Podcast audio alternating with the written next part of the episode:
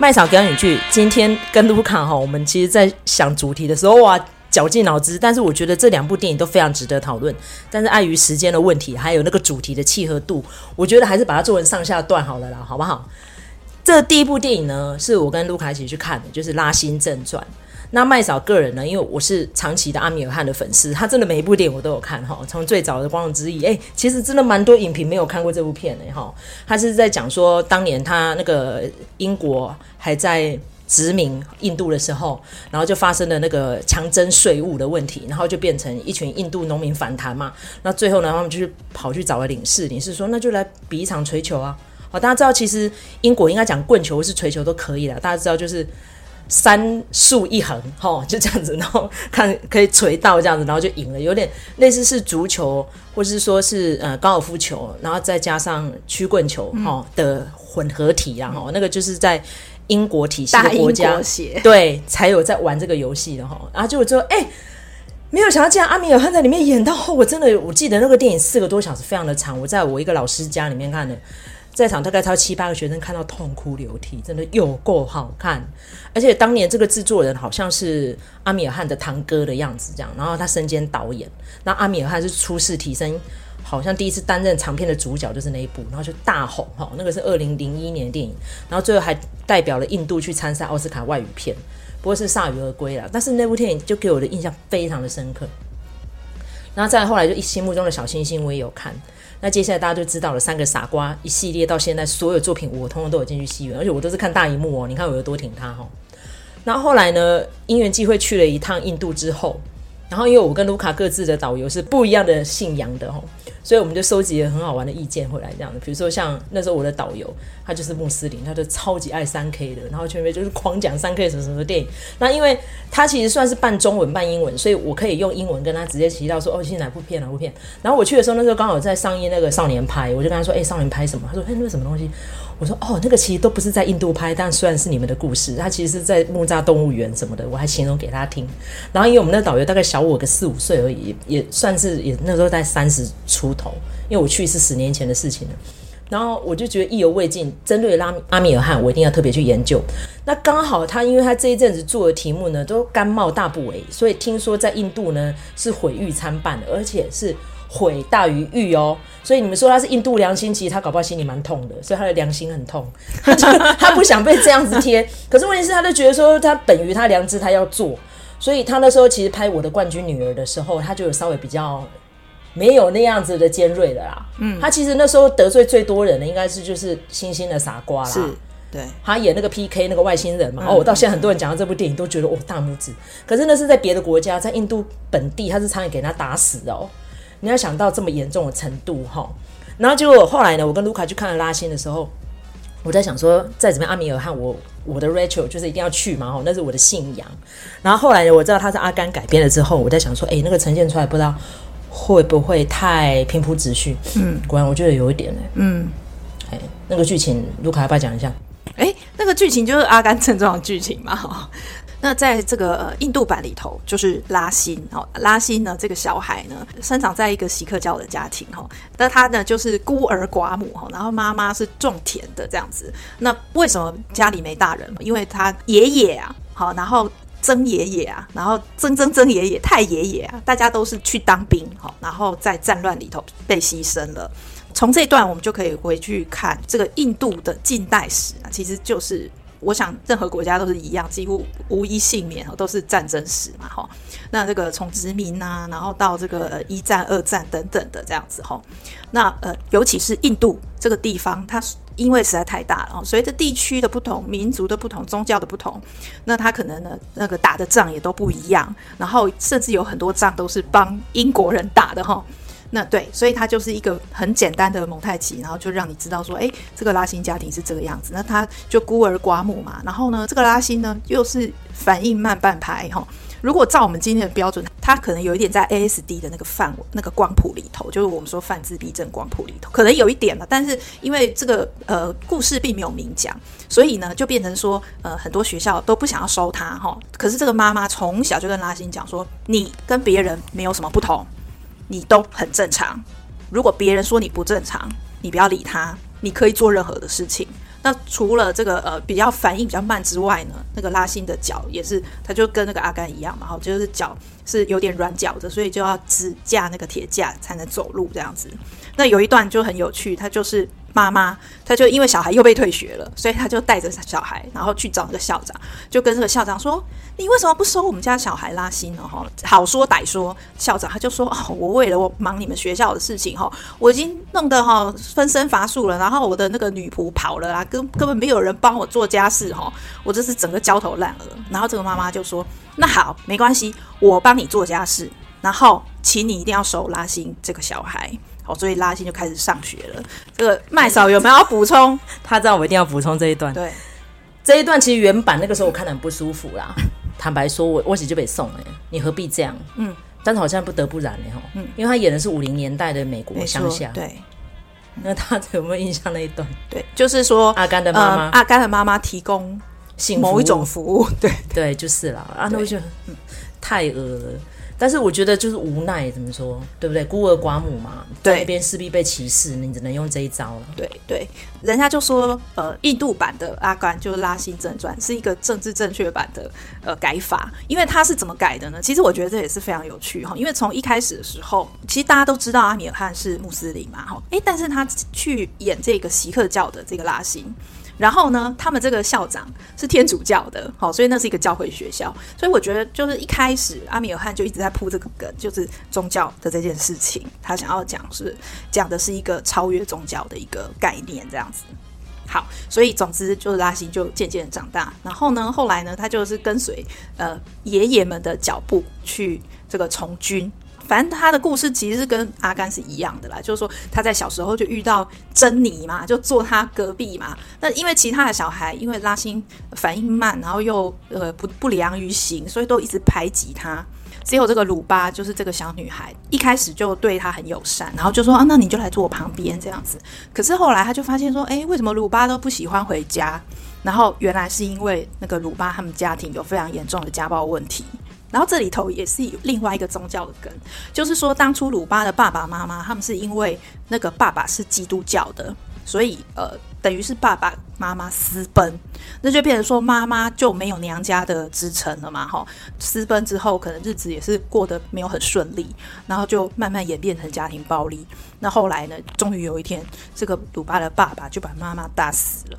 鲁巴怎么办呢？结果他就住到拉辛家里去，因为鲁巴的外婆她是呃拉辛他们家的帮佣，就很顺利啊，就住在前，两小无猜啊。那后来那个拉辛他就从军了，跟随他的祖父们的脚步。虽然他呃一直都被人家骂他是白痴哈，但是在军中呢，那个军中的长官就一直说：“拉辛，你真是天才哦！我叫你做什么你就做什么。”然后那个做，比如说呃，组装枪械啊什么的，都超快的，这样子动作都很确实，这样子哦。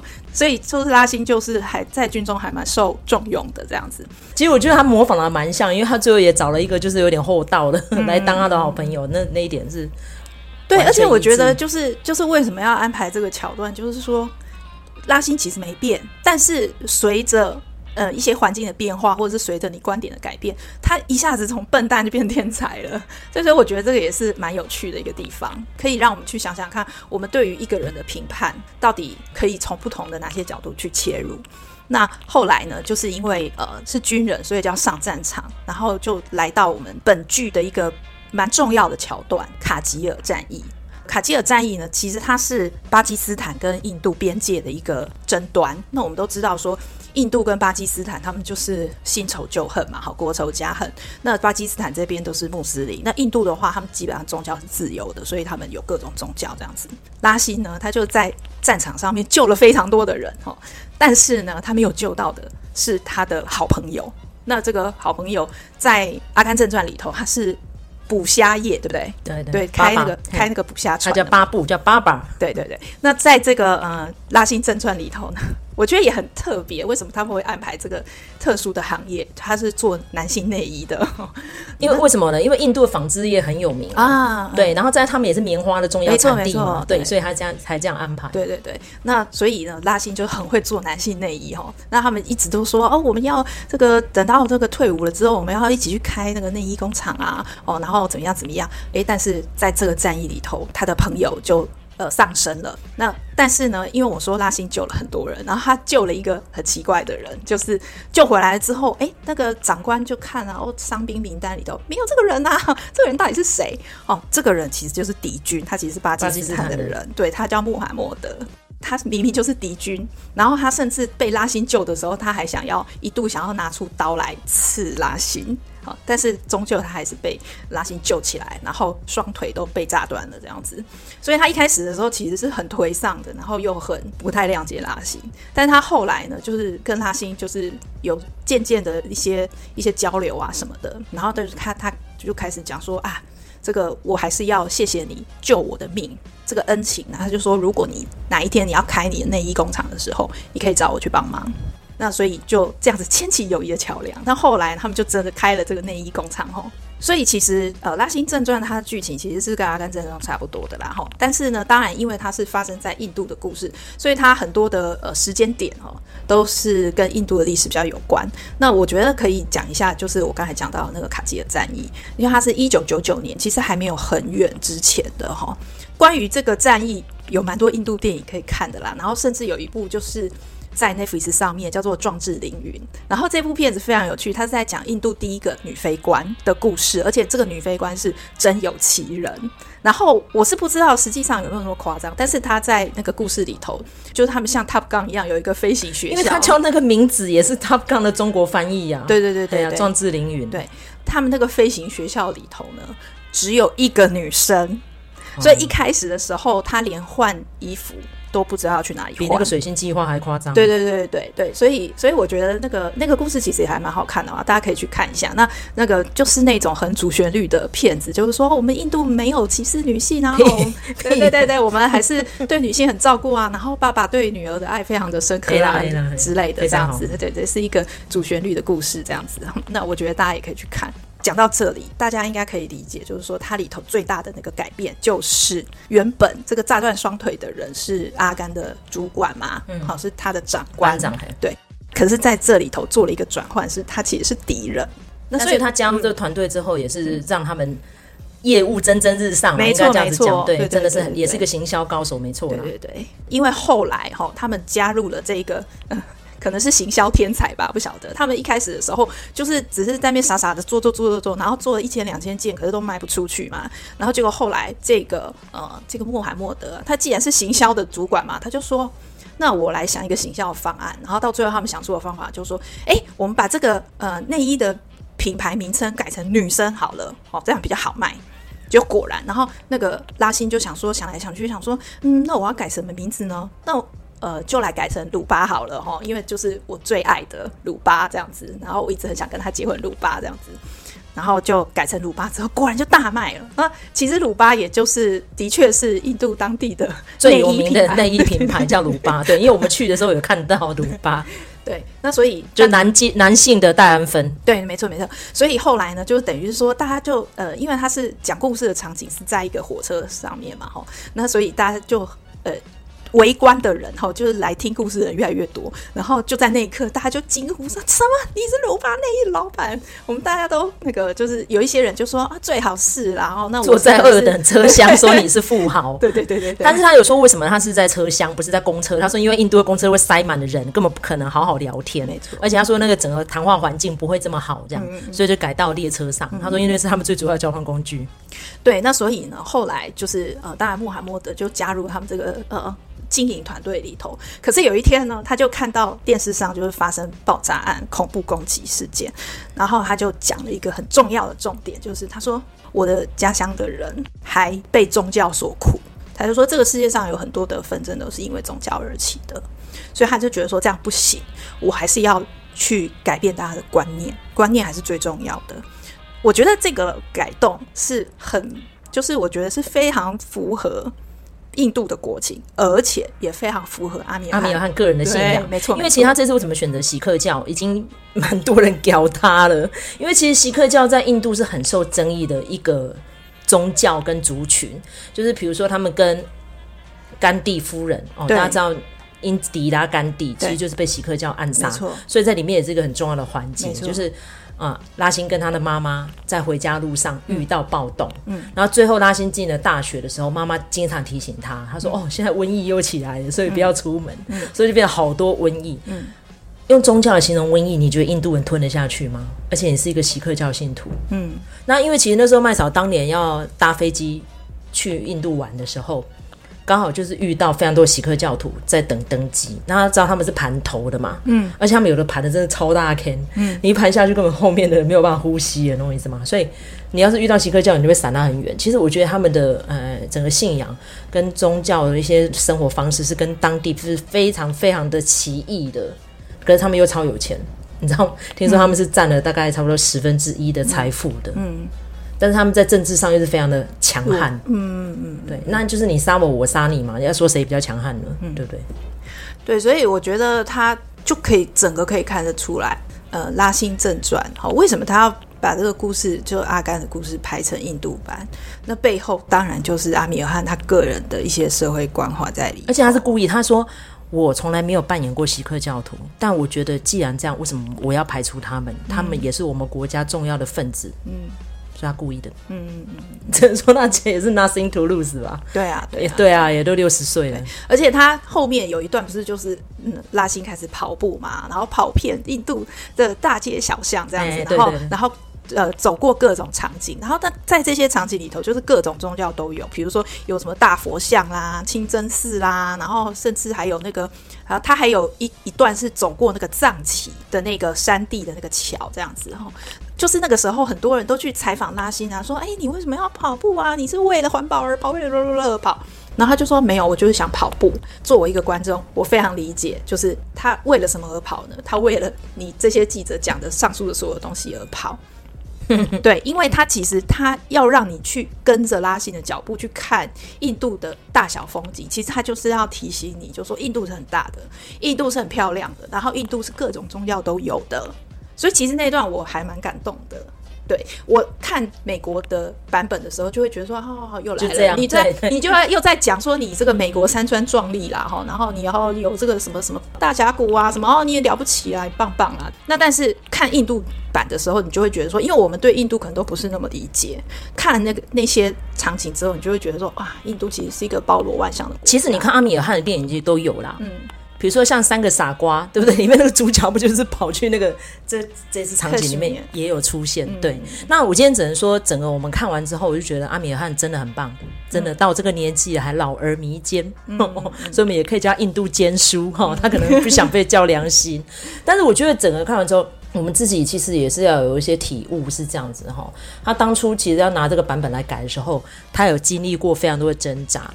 但我觉得里面有一个最主要的挣扎是什么？就是大家知道猫王那一段吗？超好笑，真的很好笑。那因为我跟卢卡其实是因为我们两个看电影的习惯没有喜欢坐在隔壁，所以我们都会分一下。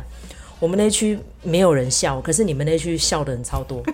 可能我们那区的年纪比较大吧。但是当初呢，因为其实我们要去印度的时候，我就是要问这个问题。我说你们不同宗教的人看这个印度三 K 天王，是不是有不一样的看法？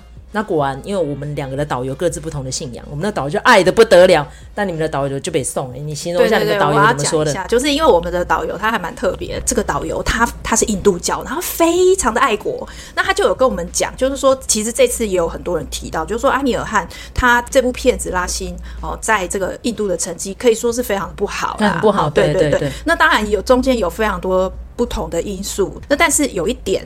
呃，有点重要是说，阿米尔汗他在印度当地的呃评价其实不高，在他们那个不同宗教之间那么多成见的一个状况之下，然后出来一个就是告诉大家，就是说，呃，希望那个所有的宗教都可以和平共处，这种人一定会被被打死。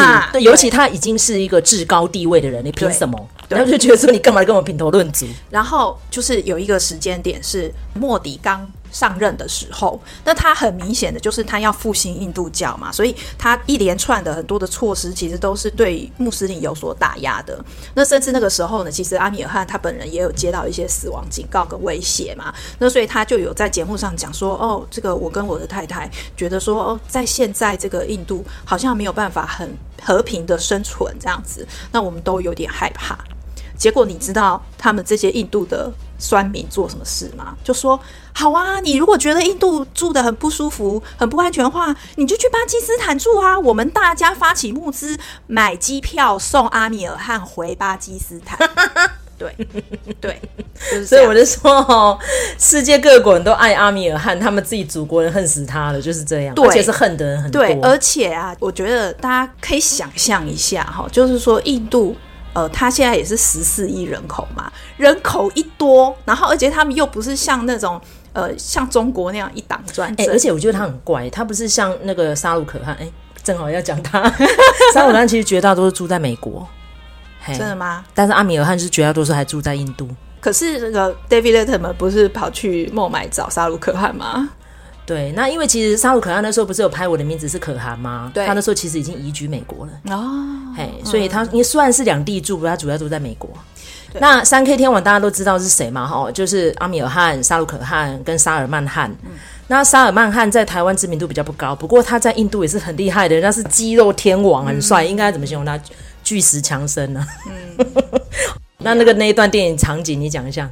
哦前一阵子我们在看《猫王艾维斯》的时候，其实也有讨论到嘛，哈，就是说它里头呃有点致敬到那个《阿甘正传》。在《阿甘正传》里头有一个小小的情节，就是说阿甘他呃因为腿的关系，所以他会有一些特殊的动作，然后呢，他就跳舞的时候就是会很奇怪的抖脚这样子。结果呃这个他抖脚的这个动作就正好被猫王艾维斯看到了，那从此之后就变成呃猫王的招牌动作。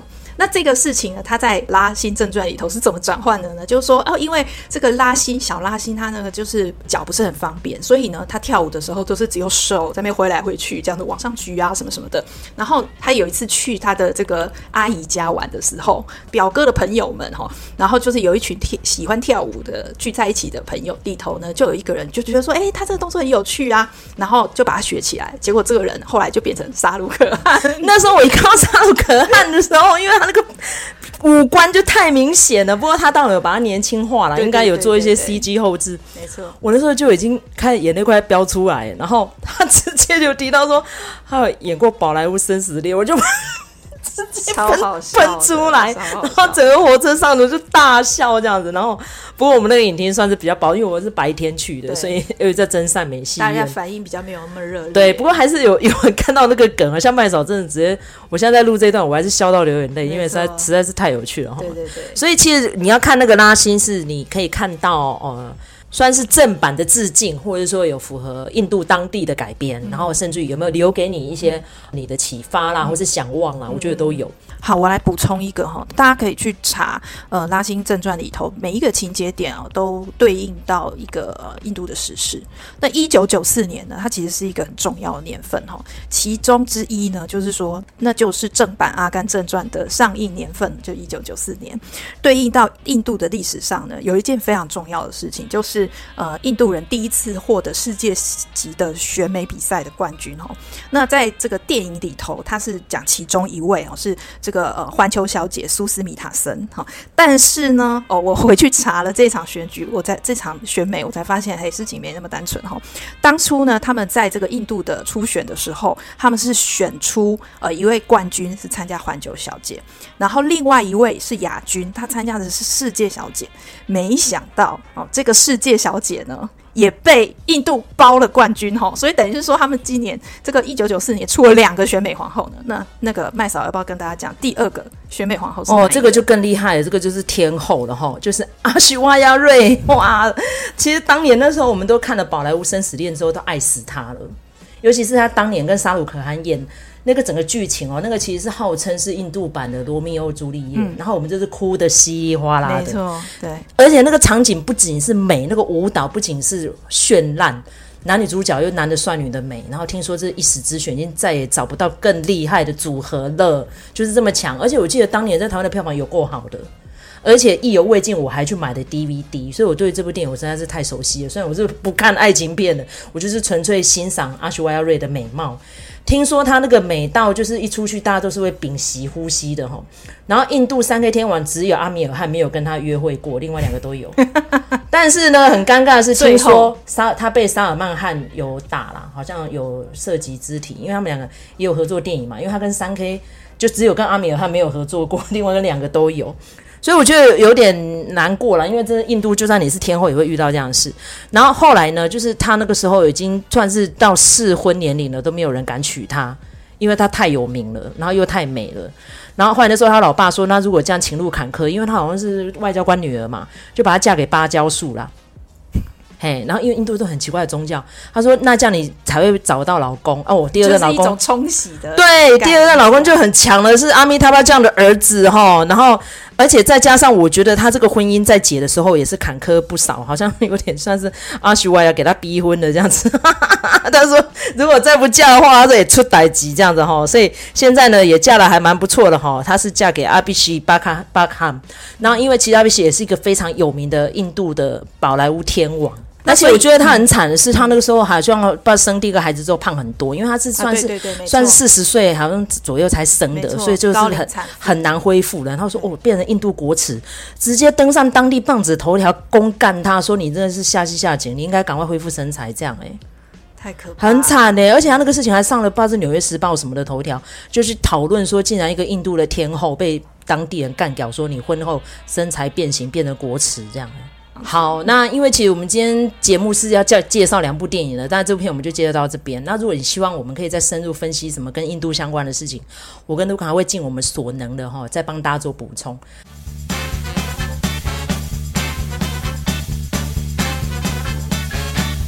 好，现在终于进入到第二部电影哦。第二部电影其实主担纲是我啦，但是我也不能说我对这部电影有多厉害哈。实际上，我真的曾经那时候在戏院上映的时候，我是没有进去看的。我坦白说，我表我自己，因为我那时候可能因为我的政治信仰的关系，所以我就中国片有跳过去。但是我们都认识姜文嘛，知道他是一个不同于以往的电影人，他是很忠于自己的。所以那时候鬼子来了呢，我没有进去看。让子弹飞，我也没有。但是他上了 Netflix 之后，当天就冠军了。一堆人跟我说：“哎、欸，你怎么还不看呐、啊？”好，我看了之后呢？我就开始敲碗周遭的人，妈的，你全部都给我去看《让子弹飞》，再也不会有这样的电影了，真的回不去了。而且姜文也不做中国人了，就这样子。所以我觉得那个一切的无奈都结束在《让子弹飞》也好啦哈。然后这个剧情呢，很特别的地方就是麦嫂大概阐述一下就好了，其实也没有很复杂，但复杂的就是里面的对白。太多隐喻了，而且那个隐喻，我觉得没有一个人可以讲得完整的啦哈。所以我们也借鉴司法的非常多那种订阅数是我们几百倍的一些频道，比如说像是啊《是央是 u 的，对不对哈？那些电影教我们的事，然后还有蛮多前辈的，比如说像罗比哈，我们也很喜欢看他的频道哈。我们致敬一下罗比哈，年轻人讲得不错哦，也有提到这部片子。然后这部片子其实在当下时空是二零一零年，然后那时候习近平已经上任了一阵子了嘛，还没没有没有，应该不能说上任，就是他还没有正式完全掌权。但他已经进入到他们太子党的接棒的第一棒了，但是如果真正说他上台的话，当然是一二年之后。但是那个时候，我们当下看得出来，姜文已经有嗅到那个不一样的空气了，所以他把他对整个那个中国电影圈，然后对那个时下氛围不敢讲真话的那样子的愤恨，全部都放进了这部电影里面了哈。然后非常遗憾的是，拍完之后呢，大家知道中国一定不可能放映的，然后他也就此就直接离开了中国的影坛，后来就全部转到欧美去发展了哈。但是他到现在都还没有担纲主角，是有点遗憾了。反而像甄子丹那些有点甜的人哦，还是有比较多大戏可以接，让我觉得啊，姜文加油，我真的很爱你哈。好，那这电影在讲什么呢？就是在讲说那个时候，呃，军阀割据的那时候的民国初年，然后呢，就有一个买官上任的某某 哦，那个葛优，我也很爱他哦，因为其实葛优大家知道，他其实最早出来都在张艺谋的电影嘛哈。张艺谋现在也变了，我们也不要特别提到他了，去死好了。好，结果后来呢？他就带着他的那个县长夫人，那县长夫人应该看样子也是青楼女子啊。其实我觉得有点贬义，里面每个女的都是青楼的，怎么这样呢？然后就冰冰凉凉的，叫坐着马拉的火车哈。这个大家可以去听一下那个那些电影教我是有提到说，为什么特别强调马拉的哈？然后因为呢，其实当下那时候可能是民智未开，大家不太想要看到那种喷火龙啊、加西朗哦，所以还是用马的比较正常。然后很开心的吃着火锅，带着娇妻，然后他的一帮护卫队上任，没想到就遇到了山贼。那山贼呢，就是张麻子，就是这本片主角姜文所带领的一票弟兄上门打劫，然后打劫哇，这个轰上天了，这样子，那几乎全全车上人都死于非命，活下来也只有两个人。就是这个葛优扮演的这个县太爷，然后他也不敢号称自己，他只能说我是师爷哈，他就冒充他的部属，然后带着他的县长夫人、副县长夫人哈，娇滴滴，然后讲话超贱的哈，刘嘉玲，然后就被张麻子绑住，张麻子说：“那拿钱来换啊，没有钱，上任了才有钱，我就是打算要收割民脂民膏才有的。”他说：“那这样好了，他就直接把他的聘书抢过来，我就是你了，反正没有人认得嘛，对不对？”然后进去城门的时候，发现哎，好有趣哦！怎么会全部都是一票女人在那边打鼓，叮叮咚咚，叮叮咚咚。然后结果呢，他要进去的时候呢，发现说，哎，这怎么氛围不太一样。原来呢，其实在里面呢有一个地下县太爷。地下县太爷是谁呢？就是这位黄姓的，嗯，由周润发所饰演的。我先去名啊，黄四郎。黄四郎。就是有点黄鼠狼的谐音的意思哈，黄四郎。那这个黄四郎呢就不简单了哦，他哎他也没有在跟你客气的，一进来就表示说，这里我管的，所以你什么东西都要听我的号令。然后就开始的进进行了三变三叠对叠的一系列的中间的一些嗯，应该说怎么讲斗智游戏哈。然后尤其是因为他们叫麻子嘛，他们那个马匪们呢都脸上都要带着那个看起来。像是那种哎麻将牌，好，或者说天九牌，那应该有点类似像天九，那介于中间挂在脸上，然后就去打劫。但是呢，打劫来的钱在马匪这边，他还甘愿，对不对？是不是纾贫济困，然后给大家分享？但黄四郎就不是这样子哦。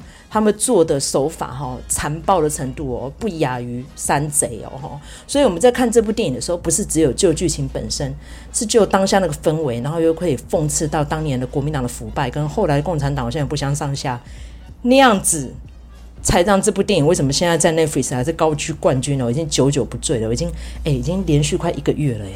这电影就是厉害的地方在这里。好，那站在卢卡的角度来看，你觉得这让子弹飞还有哪些观看重点呢？对，因为那个一开始的时候，我就在跟麦嫂讨论，我说：“哎，这部片子大家都已经讲成那样，我们到底要讲什么？”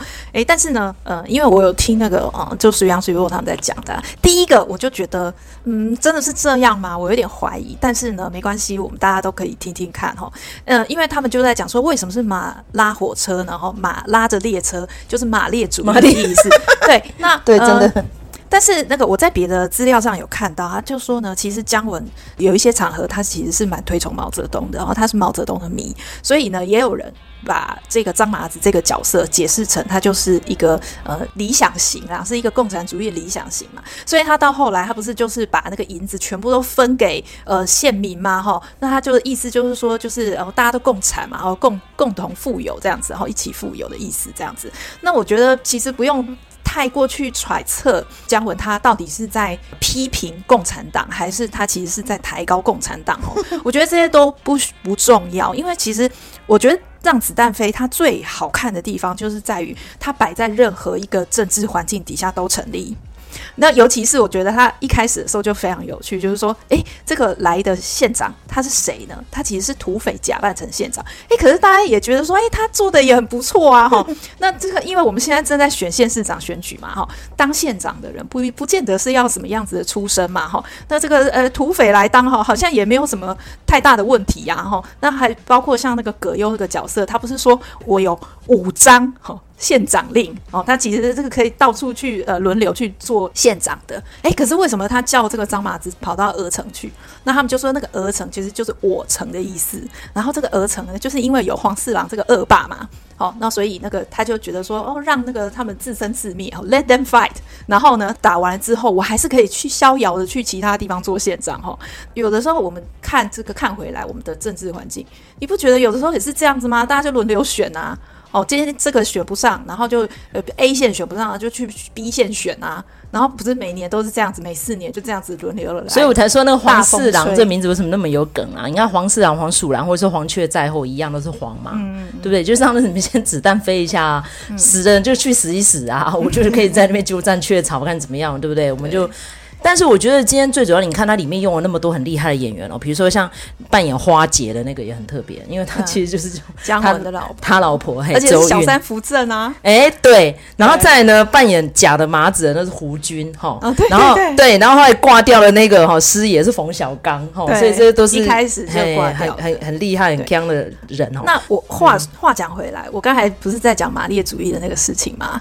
我自己来看这个事情，我觉得也不用那么刻意的在字字句上面去做解释，不管它是怎么样。总之，第一个。马拉着火车，这个是民国初年的确有这样子的状况。好，那第二个，他其实戏里头一直在重复一个意象，就是说他比如说哦，这个张麻子，他就说我都听莫扎特的音乐啊，哈，然后这个，而且他动不动就是杨金邦英文好烦呢、欸，对对，并不想给我他一直对对对，就是反正他们都很喜欢讲。然后比如说像这个黄四郎，他就说他就说哦，我这个地雷很厉害，是 Made in USA 啊，什么之类的，Dollar Dollar，对，然后在里头一直讲。到了，到了，这样子哈。还有就是，他们那个时候帮六子举行葬礼的时候，明明就是神父嘛，但是他敲木鱼，所以就是你知道，在那种朝代交替的时候，都是会有这种呃，好像拼凑成章的东西，那就像那台马拉的列车一样。然后我觉得那个东西，如果要我讲哈，我说那个叫做具有中国特色的社会主义。社会主义。那个时候，其实我们在研究所的时候就一直在讨论这个词，所以一切的东西进到中国好像都变质了。没错，其实有那样的意思啊。对对对对对，对。所以我觉得我们也不用特别特别去套它的什么样子的呃，到底在骂谁？我们没有在做蓝色窗帘，大家不要想太多。我觉得其实蓝色窗帘就是我自己个人觉得蓝色窗帘非常 OK。那因为非常 OK，所以呢，我觉得我们。当然可以做别的解释，那没有必要一定要限于那个字句。但是有一点，我觉得大概可以点出来，不晓得是不是姜文真的有这个意思。但是我觉得，如果用这个意思下去看的话，的确是会让人家有更深一层的感慨出来。就是他们就说死的是六子，为什么是六子？因为那个就是六子死了，其实就是六四的意思。哦，对了，对对对。嗯有这那些电影他们有讲，其实其实对对这个这个虽然蛮蛮多人有说的，对。然后我就是因为听了这个解释之后，我就再回头去看，呃，就是六子他呃过世的那场戏，其实是蛮重要的。哦，那是整部片里面最可怜的。对，但是我第一次在看的时候，当下的时候，我是觉得说，天底下哪有这么荒谬的事情？有谁会为了证明说自己只吃一碗凉粉，然后就把自己开场？而且他是山贼耶，他有必要这样吗？对。可是，如果说我们知道了这个六好跟黄四郎的四的这个意思，再回头过去看的话，我会觉得就是说，六子何尝不是跟那些六四的学生一样？那些学生他们只是觉得他们想要争取民主，就很单纯，对他们的利益很良善，他也没有说什么要，比如说叛乱啊或什么的。可是呢，硬是被中国的官方解释成那个样子，说他们都是暴动分子。所以我觉得这个部分我是非常不介意，就是说，如果我们用这种方式去解释的话，我觉得会让这个让子弹飞更有深沉的意涵。鬼子来了那个时候哦，是香川照之扮演那个鬼子啦。讲到香川照之，他最近就黑掉了嘛，哈，所以叫他咸猪手很多。哎，可这是半泽直树里面的那个 副行长。好，OK，他那个时候其实，在演这个戏的时候，他知道说姜文的诠释方式是不同于以往的，所以只能说姜文很敢呐、啊。所以他也知道，他一连做了这两部作品，大概中国也混不下去了哈。所以我觉得，我们今天再怎么样拨一个时间，我们还是要来提一下这部电影。那尤其是我知道，我们一定是未尽其功的，没有办法完整讨论完啦。因为我们两个人其实都还没有说深入到狂粉看了很多遍哦。听说我有个朋友，他足足看了十次。他说，既然在 Netflix 上面可以随你看，我当然卯起来看啊。他每一句话都在分析他背后的寓意，就是有这种人。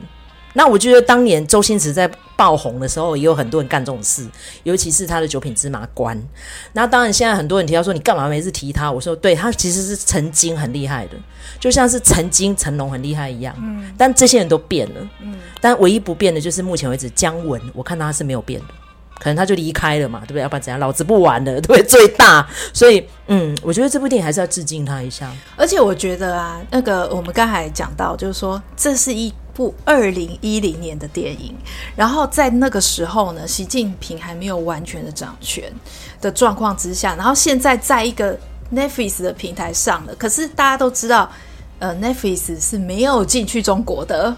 对，所以我觉得这一切的一切都非常的令人唏嘘吧。然后尤其是我们在录音的当下的时候，发生一个插曲，就是《毒枭圣徒》啊，麦嫂已经看完了，我一我一直推卢卡要看，我靠，也是开始在狂骂啊，刚好没事叫一个台湾人来，哎，靠北，那是我们的影帝呢，对不对哈？然后去演一个中国人，把他演的这么坏哈，你是凭什么什么？盗版仔是凭什么品头论足哈？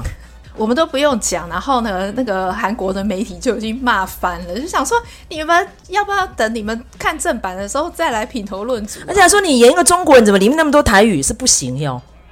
奇怪了，是不是创作自由是在你们中文手上的吗？好，所以我觉得我们今天是抛砖引玉啦。如果接下来我们要讲。毒枭圣徒的话，哈，希望我的听众哈，如果说想要听什么点，因为它是足足六集，而且每一集分量都像一部电影很长，哇，看就听说这是目前为止算是好，是不是又破巨资？好像是哦，预算超级高的哦。你知道那个，而且拉到多米尼哥去拍耶。对啊，那个时候麦草推我的时候，我就想说，哎，这部片子已经在我的片单里头了。然后因为里面的那些呃，就是神仙阵容，哦，超大咖的，我都非常喜欢。然后结果看了第一集，想说，哎，怎么还没有结局？才发现，我真的是看了第一集之后，我才发现他是影集。而且你不觉得他看完之后你很惆怅吗？就这是有够好看的，就是集合了我跟卢卡最喜欢的元素。因为麦草是喜欢毒枭系列作品的，因为 Netflix 上面超多的，你用“毒枭”两个字，你可能要看大概差不多十天十夜还看不完哦。超多，然后再加上，因为他是韩国加上中国移民，嗯、然后又是在拉美，我、哦、真的爱死了。对对对，差也超好。所以如果有已经看过《毒枭圣徒》，麻烦敲完一下，你想要听什么，我们两个再去深入讲，好不好？好，那这一集我们就到这边结束了。如果喜欢我们的频道的话，欢迎你订阅、按赞、分享，或是各大收听平台给我们五星评价，或是给我们一个小小的粮草，鼓励我们继续创作下去。那我们节目下次见，拜拜。拜拜。